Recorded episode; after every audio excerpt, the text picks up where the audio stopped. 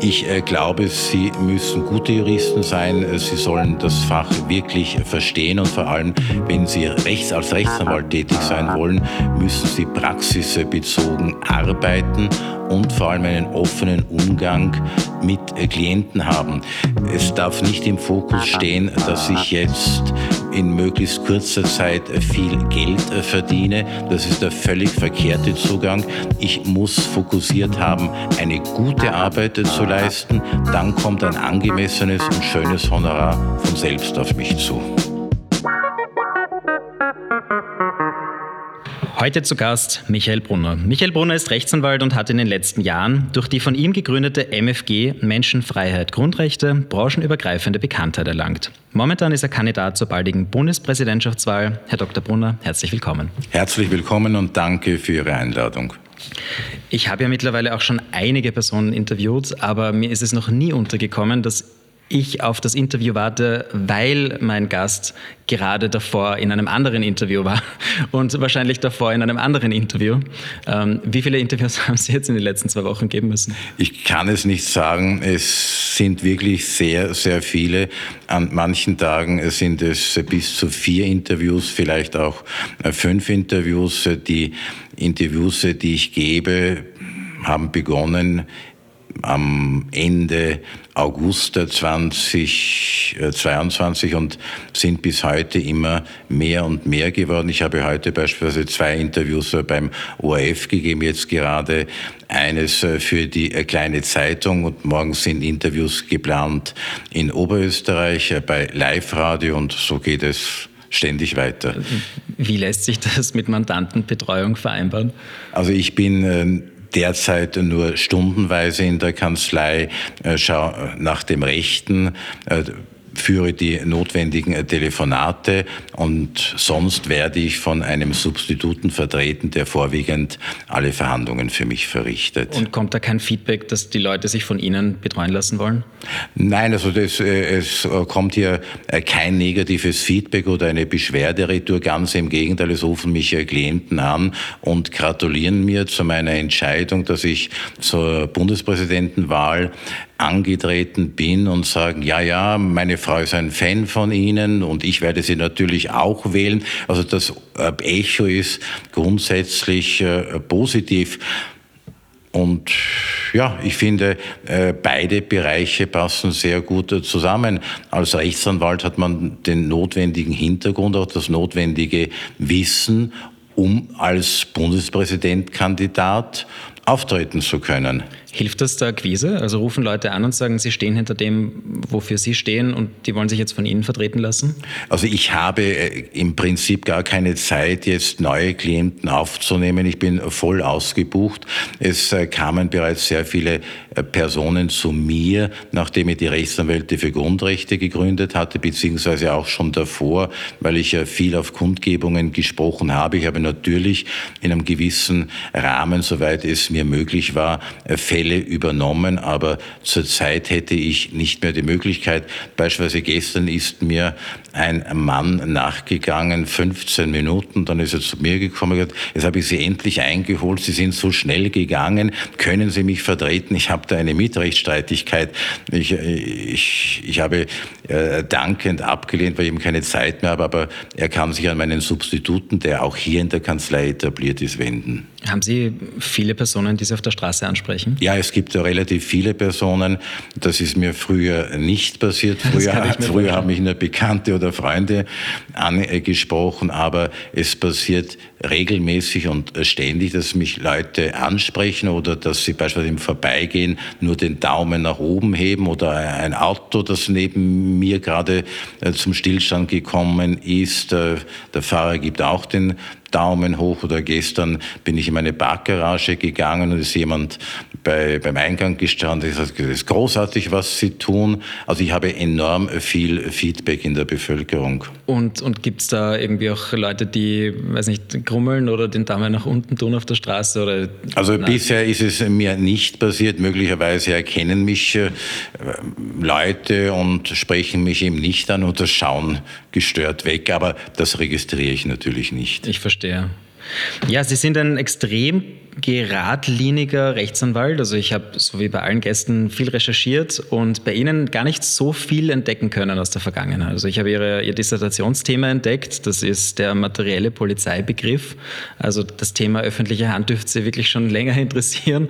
Aber, aber ansonsten, also wenn man äh, ein bisschen nach links oder nach rechts schaut, ähm, ist mir wenig aufgefallen. Wie, wie, wie sind Sie zum, zum Jurstudium gekommen? Warum haben Sie Just begonnen? Ich äh, wollte ursprünglich äh, die Schauspielerkarriere einschlagen, daraus ist aber dann letzten Endes äh, nichts geworden. Und der zweite äh, Weg war immer für mich, just äh, zu studieren. Es hat mich immer begeistert. Ich wollte auch gleich äh, nach Beginn meines äh, Studiums Rechtsanwalt werden, habe aber dann immer gedacht, das ist schwierig, eine eigene Kanzlei zu eröffnen und woher nimmt man äh, die Klienten. Aber ich habe es dann einfach gemacht. Ich habe Just studiert, habe dann das Gerichtsjahr absolviert, war ein Jahr bei einem Verein als Jurist tätig, bei Graphic Design Austria und bin dann äh, zu den Rechtsanwälten als äh, Konzipient äh, gegangen Anwaltsprüfung absolviert, habe während meiner äh, Konzipientenzeit meine Dissertation geschrieben. Die war im Prinzip in sechs Monaten fertig. Ich habe oft bis zwei oder drei Uhr in der Früh daran äh, gearbeitet und bin dann Rechtsanwalt geworden, äh, konnte als Partner, als Juniorpartner in eine Kanzlei einsteigen. Der Seniorpartner ist dann Jahre später in Pension gegangen. Ich konnte die Kanzlei übernehmen, aber ich hatte von der ersten Stunde an immer viele Klienten. Ich bin nie Türschnallen putzen äh, gegangen, wie man das sagt. Und meine Werbung war einfach die Mundpropaganda. Die Personen, die ich betreut habe, haben mich weiterempfohlen. Und ich vertrete beispielsweise Unternehmen jetzt schon in der dritten Generation. Ich habe die Großeltern vertreten, ich habe die Eltern vertreten und jetzt sind die Kinder zu mir gekommen, die das Unternehmen übernommen haben und auch von mir vertreten werden. Ich versuche auch einen möglichst äh, breiten, weiten Rechtsbereich abzudecken, also vor allem Zivilrecht, Strafrecht eher sehr wenig beziehungsweise untergeordnet, im Strafrecht äh, keine äh, Kapitaldelikte. Aber ich hatte nie Probleme, Klienten zu haben. Sie sind immer auf mich zugekommen.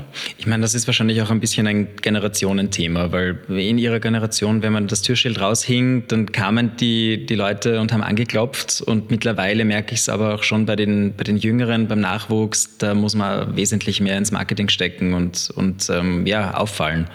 Also ich glaube, dass das ist auch ein bisschen eine Sache, dass sie in einer Zeit begonnen haben, in der es einfach möglich war, zu warten, dass die Mandanten auf einen zugehen. Das, äh, das ist sicherlich richtig, aber die goldene Zeit, wo man wirklich auf Klienten nicht warten musste, war die Zeit, in der die Wirtschaft geboomt hat. Ende der 70er Jahre, auch in den 80er Jahren, auch in den 90er Jahren war es noch sehr gut. Ich bin am 14. Juli 1992 als Anwalt angelobt worden, aber es ist dann immer schwieriger und schwieriger geworden und für junge Kollegen ist es nicht so einfach, überhaupt, wenn es der Wirtschaft nicht gut geht, entsprechende Klienten zu akquirieren und einen Kanzleiapparat, der doch einiges pro Monat immer wieder kostet, äh, aufrechtzuerhalten. Nur wenn man begeistert ist und wenn man diesen Beruf wirklich ausüben will, bin ich überzeugt davon, dass es funktioniert. Wie würden Sie dann jetzt noch einmal starten oder was würden Sie jetzt den, den jungen Kolleginnen und Kollegen empfehlen, die jetzt anfangen? Ich äh, glaube, Sie müssen gute Juristen sein. Sie sollen das Fach wirklich verstehen und vor allem, wenn Sie rechts, als Rechtsanwalt tätig sein wollen, müssen Sie praxisbezogen arbeiten und vor allem einen offenen Umgang mit äh, Klienten haben. Es darf nicht im Fokus stehen, dass ich jetzt in möglichst kurzer Zeit äh, viel Geld äh, verdiene. Das ist der völlig verkehrte Zugang. Ich muss fokussiert haben, eine gute Arbeit zu leisten. Dann kommt ein angemessenes und schönes Honorar von selbst auf mich zu. Aber das ist jetzt schon abstrakt. Also gute Arbeit und, und Begeisterung am Job ja, eh, aber das ist ja dann doch wieder das Türschild raushängen und warten. Nein, also die, äh, die, jungen Kollegen, mit denen ich ja bekannt bin, die sind meistens in eine äh, Kanzlei eingestiegen, in eine Kanzlei mit mehreren Partnern. Als ich Anwalt geworden bin, waren überwiegend die Kanzleien doch Einzelkanzleien beziehungsweise kleine Partnerschaften mit äh, zwei, drei Anwälten. Heute gibt es ja schon sehr große Partnerschaften mit 10, 20 oder 30 Partnern und mehr. Und wenn es ein Anwalt äh, wenn, wenn, wenn man nun äh, als Anwalt tätig wird, ist man meistens äh, Substitut in einer großen Kanzlei tätig, wird dann ein Juniorpartner und später ein Seniorpartner. Und das sind meistens dann die Anfänge des selbstständigen Anwaltsberufes. Das war zu meiner Zeit noch etwas anders. Hm. Wie gehen Sie gerade mit dem ganzen Stress um? Das also, Telefon rennt wahrscheinlich heiß, oder? Ich, ich, ich, bin äh, stressresistent und ich habe immer wieder dazwischen meine Zeiten, wo ich mich absolut entspanne und zur Ruhe komme. Ich arbeite äh, gerne, ich lasse mich nicht aus der Ruhe bringen. Was, was tun Sie, um runterzukommen? Also ich, seitdem es den BB-Wahlkampf äh, für mich gibt, habe ich also keine Zeit mehr, das was zu tun, was ich wirklich auch gerne tue. Äh, weitläufige Spaziergänge im Wald, sehr gerne auch alleine oder mich mit klassischer Musik auseinanderzusetzen oder in die Oper zu gehen. Nur ich habe jeden Tag, egal wie viel Stress und Termine ich habe, gewisse Zeiten, wo ich völlig zur Ruhe komme und wo ich abschalte. Also zumindest 30, 45 Minuten pro Tag bin ich mit mir alleine. Meditieren. Ich meditiere auch und äh, das ist etwas, was ich jedem empfehlen kann. Es, man, man löst den Stress in sich selbst auf und man sieht völlig klar wieder. Tagsüber verschwimmen einem oft die Fälle, wie man vielleicht als Jurist sagen könnte. Welche Meditationstechnik wenden Sie da an? Was, was, ja, also das, das, sind verschiedene Atemübungen und Visualisierungen und dann merken Sie, wie Sie von einer Minute auf die andere immer mehr und mehr entspannter werden und zu sich selbst zurückkehren und der Kopf völlig klar wird. Und Ihr Backoffice wird wahrscheinlich auch relativ viel auffangen von den ganzen Anfragen und den, den Telefonanrufen.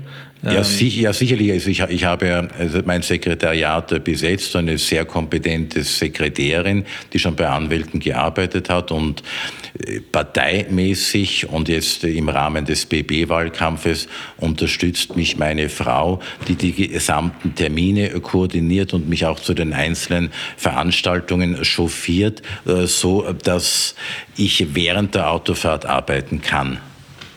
Wie, wie, groß ist Ihr Team für die Wahl? Ja, das, das kann ich jetzt äh, konkret gar nicht so genau sagen. Wir haben in allen einzelnen Bundesländern Teams äh, gebildet mit einem äh, Teamführer und pro Bundesland sind es sicherlich fünf Personen und mehr, weil wir sind gegliedert in Ortsgruppen und in Bezirksgruppen und bei allen Veranstaltungen es arbeiten diese Gruppen aktiv mit, äh, machen die Termine äh, publik, also ist ja nicht nur im Internet, äh, sprechen mit den Leuten und kümmern sich darum, dass möglichst viele Personen kommen. Also im Prinzip ist es ein großes Team, das konkrete BB-Wahlkampfteam besteht vielleicht aus 10, 12 Personen. Wie sehen Sie sich mittlerweile als, als Rechtsanwalt und Teilzeitpolitiker oder als Politiker und Teilzeitanwalt? Ich sehe mich in erster Linie als Anwalt äh, für die Bevölkerung und als Politiker und als Rechtsanwalt muss ich die Interessen der Bevölkerung wahrnehmen. Also als Rechtsanwalt muss man doch nicht die Interessen der Bevölkerung wahrnehmen? Doch im Rahmen, das ist natürlich eingeschränkt, also im Rahmen, äh, dass ich äh, für meine Klienten tätig bin, so habe ich das gemeint, okay. die Interessen der Bevölkerung äh, weil ich ja verpflichtet bin, unumwunden die Anliegen des Mandanten äh, zu vertreten mit Eifer und Gewissenhaftigkeit, wie es in der Rechtsanwaltsordnung heißt. Und ich vergleiche sehr gerne äh, die Beziehung der Bevölkerung äh, zu Politikern mit dem Mandantenverhältnis. Ich sehe mich als Politiker oder als politischer Verantwortungsträger in einem Amt, als Anwalt, als Auftragnehmer und die Bevölkerung ist der Auftraggeber und ich bin an die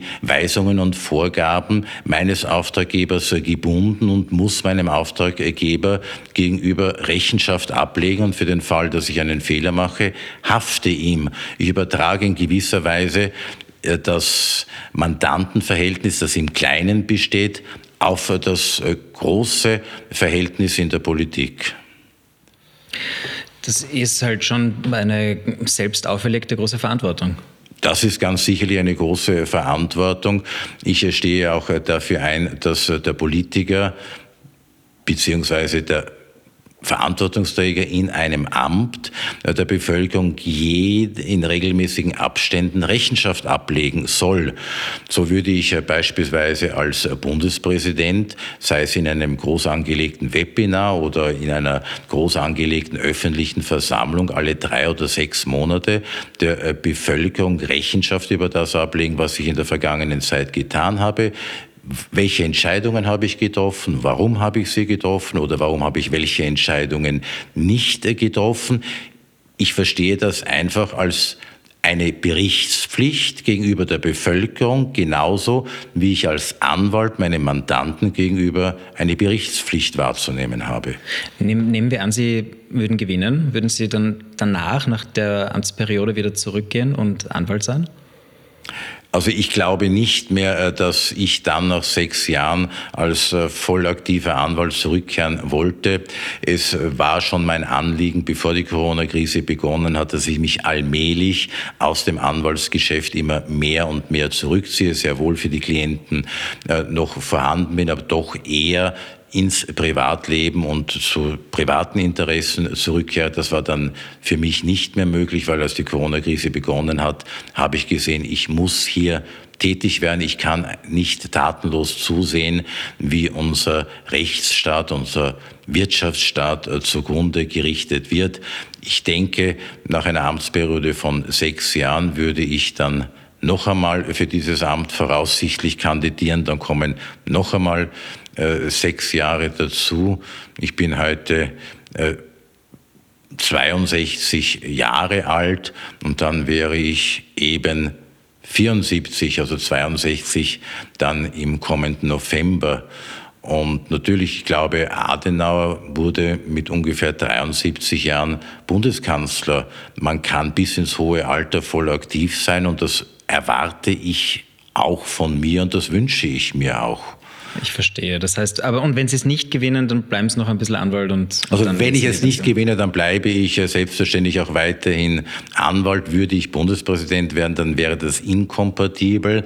Aber ich werde politisch für die MFG selbstverständlich tätig sein, weiterhin selbstverständlich politisch äh, für die Bevölkerung und dann voraussichtlich als Spitzenkandidat die MFG in den nächsten Nationalratswahlkampf führen.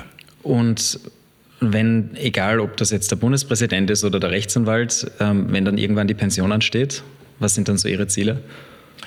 Also ich denke gar nicht daran, dass ich in Pension gehe. Ich bin äh, voll aktiv. Ich finde auch nicht, dass man in Pension äh, gehen sollte und muss, außer man möchte das oder muss das aus gesundheitlichen Gründen. Mir schwebt keine Pension vor. Ja, also ich glaube, viele wollen das, die insbesondere ihren eigenen Job nicht mögen.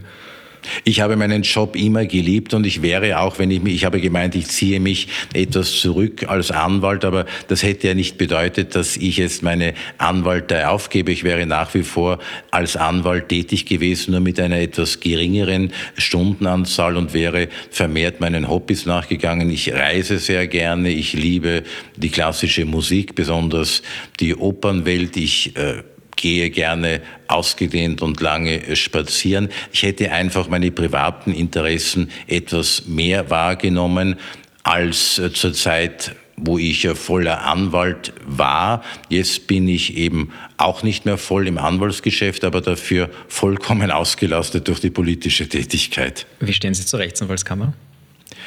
Ich glaube, die Rechtsanwaltskammer müsste sich äh, vollkommen reformieren.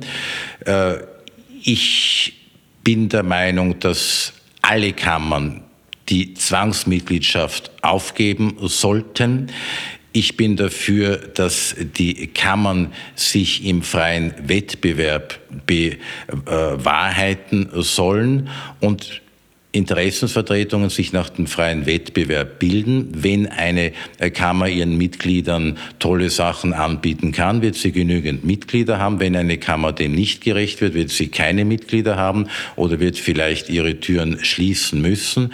Für mich sollen Kammern äh, wechseln zu Interessensvertretungen im freien Wettbewerb. Aber wie, wie wird dann das Disziplinarrecht geregelt oder sollte das komplett aufgehoben werden? Das ließe sich auch äh, regeln äh, durch eigens eingerichtete Behörden beziehungsweise Quasi-Gerichte. Oder Kammern. Die, oder, äh, Kammern, nein. Also, also die, die, die, die, einfach, die einfach äh, bestellt werden, jetzt natürlich von Rechtsanwälten und einem Richter, so wie es auch derzeit der Fall ist. Also in der ersten Instanz sind es ja Rechtsanwälte und dann in der zweiten Instanz eben beispielsweise indem auch ein oder zwei Richter den Senat bilden. Es sollte sehr wohl disziplinar äh, Gerichtsbarkeit unter Anführungszeichen in den Händen der Rechtsanwälte bleiben, aber das bedingt ja nicht zwangsläufig eine Pflichtmitgliedschaft bei einer Kammer. Wäre es da nicht gescheit, dass Sie dort auch aktiv sind, um das von innen aufzumischen? Es hat mich äh, das äh, Kammerwesen oder die Rechtsanwaltskammer, eine Tätigkeit in der Rechtsanwaltskammer nie wirklich interessiert. Da bin ich im Gleichklang mit äh, vielen Kollegen. Ich hätte auch nicht die Zeit gehabt, mich in einer Kammer zu engagieren. Also einerseits hat das Interesse gefehlt, andererseits hatte ich keine Zeit. Ergo habe ich mich auch nicht beworben um ein Kammeramt. Und als Rechtsanwalt wollten Sie dann nie wachsen, eine große Kanzlei aufbauen? Ich, ich, ich, hatte früher eine viel größere Kanzlei, ich hatte äh, Substituten, ich hatte mehr Sekretärinnen. Ich habe dann sukzessive einfach abgebaut. Ich habe bewusst weniger äh, Klienten aufgenommen, beziehungsweise weniger äh, Fälle geführt, weil ich auch Zeit noch für andere Dinge haben wollte. Dann wechseln wir mal das Thema von der Anwaltei weg. Ähm, Sie haben gesagt, Sie würden gerne, oder Sie haben gesagt, Sie wollten gerne Schauspieler werden. Was hat Sie dann davon abgehalten? Ich wollte an und für sich die, die Prüfung äh, für das Max-Reinhardt-Seminar machen. Gute Ausbildung. Das ist eine sehr gute Ausbildung. Ich habe bereits also mit neun Jahren Shakespeare gelesen, aber nicht im Englischen, sondern übersetzt im Deutschen. Ich habe mich immer für die Weltliteratur sehr begeistert, bin gerne auch als Jugendlicher ins Theater gegangen, ins Sprechtheater, äh, sehr viel in die Oper. Aber es hat sich dann einfach so nicht ergeben. Es war plötzlich nicht so harmonisch, es ist nicht geflossen und dann habe ich mich entschieden, ich äh, studiere Just, das interessiert mich auch äh, sehr. Ich hatte gewisse Sorgen, dass ich wirklich viel Erfolg haben äh, würde in diesem Beruf und wollte auch nicht dann von einer Theaterbühne zur anderen reisen. Es hat einen gewissen Umschwung in mir gegeben innerhalb von mehreren Monaten. Und dann habe ich gesagt, jetzt studiere ich einmal Jus und dann kann man immer noch eine andere Entscheidung treffen. Ich bin dann bei Jus geblieben. Auf ihrer also nicht auf ihrer Homepage, aber auf der Homepage der MFG wird angeführt, dass Sie das Sternzeichen Skorpion haben. Glauben Sie an solche Sachen? Also ich halte es äh, für möglich und glaube auch daran, äh, dass wir sind ja ein Teil eines Ganzen, wir sind Teil des Universums, dass hier Einflüsse genommen werden auf unseren Charakter und auf unsere Persönlichkeitsbildung. Aber ein Horoskop, wie Sie es in der Kronenzeitung lesen oder in anderen Zeitungen, ist natürlich völlig absurd. Man kann sich ein Horoskop von einem Astrologen erstellen lassen, wenn man die Geburtsstunde äh, kennt und dann können gewisse Rahmenbedingungen zutreffen, aber alles andere, das macht der Mensch selbst. Sind Sie religiös, spirituell? Gibt's ich bin, ich bin spirituell, aber ich bin es nicht religiös in einem klassischen Sinn. Was heißt Spiritualität für Sie? Ich äh, vertrete die Ansicht, dass wir wieder reinkarnieren. Das ist auch das, was mir sehr plausibel erscheint. Alles im Universum und in der Welt erneuert sich, kommt wieder. Ich glaube in dem Sinne an die Reinkarnation und bin auch sehr mit der Lehre von Buddha verbunden. Sie haben äh, angedeutet, dass Sie ein Kunstliebhaber sind. Welche Kunst Künstler bewundern Sie denn am meisten? Also ich bin ein großer Liebhaber von äh, Gemälden.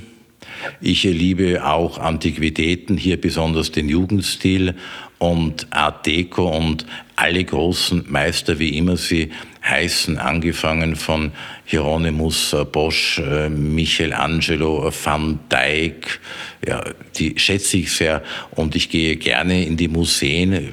Wo immer ich war, auf Reisen habe ich Museen besucht, vor allem eben äh, Gemäldemuseen, äh, Museen der darstellenden Kunst und wie stehen Sie zur modernen Kunst? Zur modernen Kunst, äh, sie, sie, gefällt mir bis zu einem gewissen Zeitpunkt. Ich kann mit der völlig abstrakten Kunst äh, nichts anfangen, beziehungsweise sehr wenig anfangen. Ich halte es nicht für äh, künstlerisch besonders wertvoll, wenn auf einer Leinwand fünf Striche sind und dieses angebliche Kunstwerk dann um einen exorbitanten Preis versteigert wird. Ich meine, die Idee dahinter ist ja, dass die Idee hinter dem Gemälde mehr Bedeutung hat als das Gemälde selbst. Ja, ich möchte das Gemälde aber gerne sehen und nicht nur die Idee. Also das Extremste, was ich erlebt habe, war in München ein Museum, in dem ein ganzer Stock voller weißer Bilder war. Und die waren halt verschieden weiß angemalt. Einmal mit Buntstiften, einmal mit Malfarbe, einmal nur die Leinwand selbst. Und drunter stand die Bedeutung dazu. Ja, das, das, ist ein, das habe ich persönlich nicht ganz genießen können, aber andererseits ist es mir sehr in Erinnerung geblieben. Das ist ein gewisser Aktionismus, aber das hat nicht äh, mit äh, Kunst für mich etwas äh, zu tun. Das mag einen philosophischen Ausdruck haben, aber unter darstellender Kunst verstehe ich schon etwas anderes. Wo ist dann die Grenze zwischen Kunst und Blödsinn? Die ist natürlich äh, nicht ganz einfach äh, zu ziehen. Es muss der geniale Augenblick aus dem Kunstwerk herausspringen und das empfindet sicherlich jeder anders und viele angebliche Kunstwerke, die haben nicht diesen Spirit einfach. Ja, ich kann es verstehen. Und um ehrlich zu sein, also ich verurteile es auch gar nicht. Also es soll ja jeder das genießen, was er gerne genießt und, und sich anschauen, was, äh, ja, was, was die eigene Persönlichkeit ja, anspricht. völlig richtig, wenn jemand also äh, Kunstwerke, also Werke sagen, nicht Kunstwerke, sondern Werke von Hermann Nietzsche möchte, dann soll er darin aufgehen. Es, Kunst ist sehr oft ein subjektives Erlebnis. Und wenn äh, weiße Bilder jemanden Freude erzeugen, ja, dann haben diese Bilder ja ihren Sinn erfüllt. Bei den Opern habe ich herausgelesen, dass Sie ein Wagnerianer sind. Da, da scheiden sich unsere Geister. Also ich persönlich finde sie zu schwer. Ähm, ich tue mir irrsinnig schwer, sie zu hören, aber es gibt irrsinnig viele ähm, Personen, die es lieben. Was, was gibt Ihnen das? Also es ist, ein, es ist nicht nur das deutsche Fach, das ich liebe. Ich habe in jedem Fach, im französischen Fach, im italienischen Fach und so weiter äh, meine Favoriten, beispielsweise Verdi, Puccini, im französischen Fach natürlich äh, Bizet und äh, Gounod, im russischen Fach Mussorgsky, Tschaikowski. Und im deutschen Fach eben ist es Richard Wagner und vor allem auch Richard Strauss, mir gefällt seine Musik, weil sie ist ein Gesamtkunstwerk und es ist eine Musik, die einfach von der ersten, vom, vom ersten Ton bis zum letzten kontinuierlich schwingt mit allen Höhen und mit allen Tiefen. Aber das erlebt man auch natürlich im italienischen Fach jetzt äh, bei Verdi. Es ist schwierig zu sagen, ich habe jetzt einen absoluten Favoriten, den habe ich nicht. Ich habe viele Favoriten, das kommt auf das einzelne künstlerische Fach beziehungsweise das Land an. Sie haben vor einiger Zeit angekündigt, dass Sie Bundespräsident werden wollen. War das eine spontane Entscheidung im Urlaub oder war das lang geplant? Das war also keine spontane Entscheidung. Es haben mich einfach bereits Ende des Jahres 2021 und dann vermehrt ab 2022 viele Menschen angesprochen und äh, sie wollten, sie haben mir empfohlen und sie, sie haben ihre Wünsche mitgegeben, dass ich mich zum Bundespräsidentschaftskandidaten aufstellen lasse, weil viele, wirklich sehr, sehr viele Menschen sehen ihre Hoffnung in der MFG und sehen ihre Hoffnung und die Möglichkeit der Veränderung in mir. Und ich habe über all das nachgedacht. Dann kamen auch aus, von unseren Parteifunktionären viele Anfragen beziehungsweise Wünsche, dass ich mich aufstellen lasse. Dann habe ich zuletzt noch eine Umfrage im Bundesparteivorstand gemacht und sie haben einstimmig gesagt, bitte bitte lass dich aufstellen. Und dann war für mich eines Tages die Entscheidung getroffen. Und das Ganze hat begonnen mit der Gründung der Rechtsanwälte für Grundrechte. Man kann sagen, das war quasi eine Vorstufe der MFG. Ja, man ist nicht wirklich richtig eine Vorstufe der MFG. Es gibt da verschiedene Anwälte, die auch in der MFG sind, beziehungsweise auch bei der Gründung der MFG mitgewirkt haben. Aber die erste Organisation waren die Rechtsanwälte für Grundrechte. Wir sind heute dort über 110 Personen bereits. Alles österreichische Rechtsanwälte? Nein, wir haben auch Rechtsanwälte aus Italien, beispielsweise die sehr bekannte Frau Dr. Holzeisen, auch aus Kroatien sind Anwälte dabei, dann äh, Schweiz, auch in den USA also wir sind schon auch internationaler aufgestellt, aber vorwiegend natürlich äh, Rechtsanwälte beziehungsweise sehr qualifizierte Juristen außer dem Inland. Durch die Rechtsanwälte für Grundrechte äh, hatten wir schon eine, eine weitreichende Publizitätswirkung erzielt und ich war auch bereits äh, bekannt und daher nach der Gründung der MFG-Partei waren wir schon in der Bevölkerung bekannt, eben durch die Anwälte. Nur die Anwaltsorganisation ist überparteilich und unpolitisch. Die, äh, der Verein heißt Rechtsanwälte für Grundrechte, aber primär wurde es aus der Motivation heraus gegründet, das Thema Covid-19 ja. aufzuarbeiten. Ja. Also, Oder ist das nur ein, ein kleiner Bereich? Nein, also der, der, der Grund für die Gründung der Rechtsanwälte war waren die äh, Corona-Maßnahmen, die grundrechtswidrigen Corona-Maßnahmen, äh, um die Bevölkerung äh, zu schützen, um die Bevölkerung zu beraten, weil der Einzelne kennt sich rechtlich nicht aus. Viele scheuen es den Weg zum Anwalt, glauben, es ist mit hohen Kosten verbunden.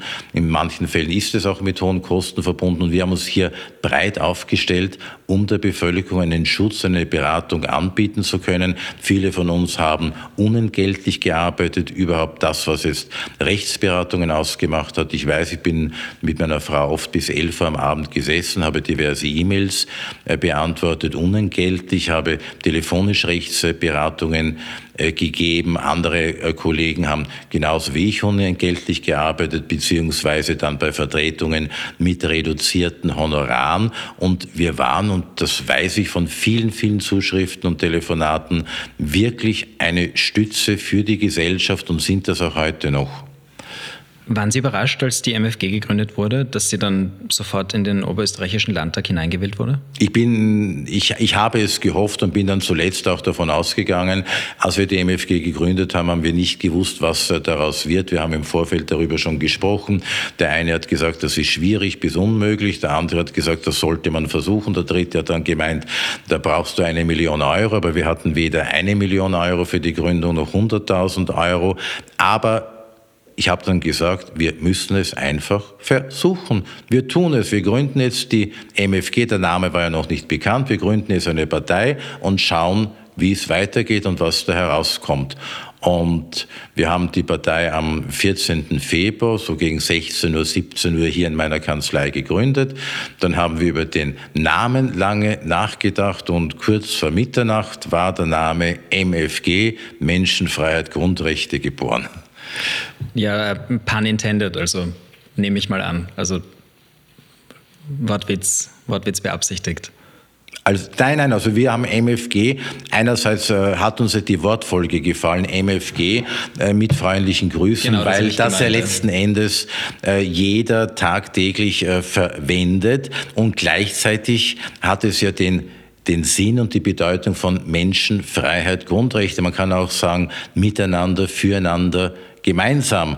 Und auch MFG mit freundlichen Grüßen kommt ja dem auch gerecht. Wir wollen andere Menschen freundlich grüßen. Nur unsere Grundlage sind natürlich die Freiheits- und Grundrechte. Welche andere Partei kommt da Ihren persönlichen Ansprüchen am ehesten nahe? Meinen äh, persönlichen Ansprüchen kommt keine andere Partei nahe. Deswegen habe ich auch eine eigene Partei gegründet. Ich war auch immer ein Wechselwähler. Ich habe nie eine Partei gewählt. Ich war nie ein Stammwähler. Ich habe meine Wahl immer davon abhängig gemacht, äh, welche Partei meiner Ansicht nach schädigt die nächsten Jahre äh, Österreich am wenigsten. Ich ich befürworte keine der Systemparteien, weil es ihnen in erster Linie um Machterhalt geht und nicht um die Bevölkerung.